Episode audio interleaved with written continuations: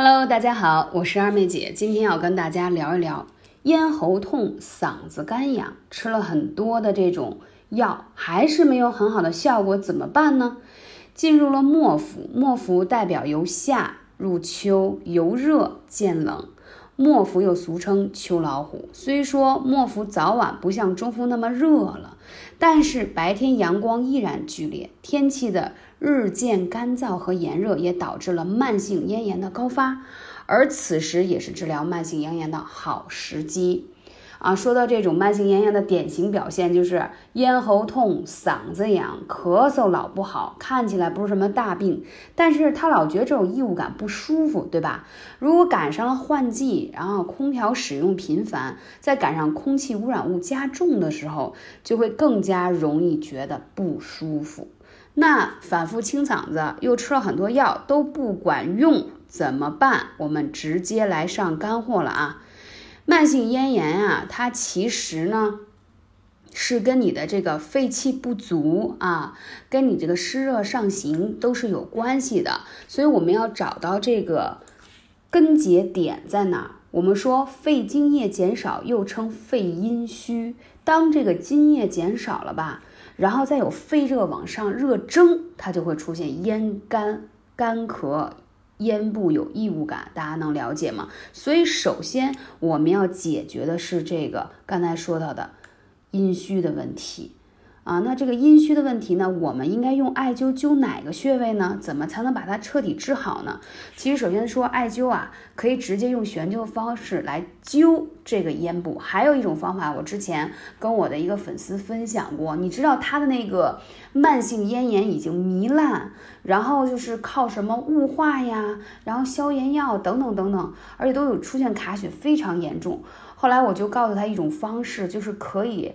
去含灸啊！如果你操作不好，你可以来问我，微信是幺八三五零四二二九，因为这个的操作的时候要有一些技术活，要稍微。注意一些，别烫到自己，但是它最有效。那如果想更安全一些方式，就是说怕自己操作不好，你可以直接灸于患处，就是你这喉咙的地方。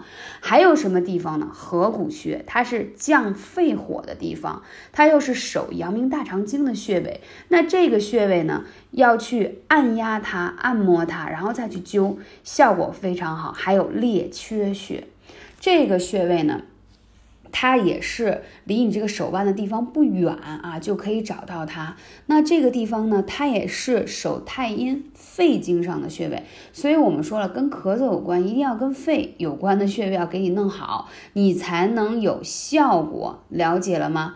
哎，列缺穴还有一个穴位叫照海穴啊，这个照海穴呢，它是足少阴肾经上的穴位。你可能会觉得，哎，这事儿怎么又跟？这个补肾调肾有关呢，因为照海可以滋肾阴、清虚火、通调三焦，就是你出现这种干咳、干痒，包括声音沙哑，其实跟这个就是肾。就是补肾阴，还有就是说虚火往上走是有关。就像我最近有一个粉丝来咨询说，他们家孩子啊六七岁的样子，每年在手腕上，就是差不多是在外关这个穴位上总是长一颗痣，到医院把它冷却掉之后，还会在第二年复发。后来我就告诉他，其实你在什么位置上长了这个。痣啊，这个问题其实表现你孩子身体的反射区，果然就是那种特别容易上火热症的，因为外观这个穴位表达的就是上焦比较热。所以我就告诉他要悬灸这里，而且要调其他的问题，把这个热症排出，这样才能防止它再复发。不然的话，他每年都会长出来一颗很大的痣，都要去医院去把它那个激光掉，那孩子很受罪嘛，对吧？所以这个就给大家分享这个问题在讲什么呢？你任何一个身体出来的小信号，都是告诉你对应的一些什么样的症状，所以我们要把它调节起来。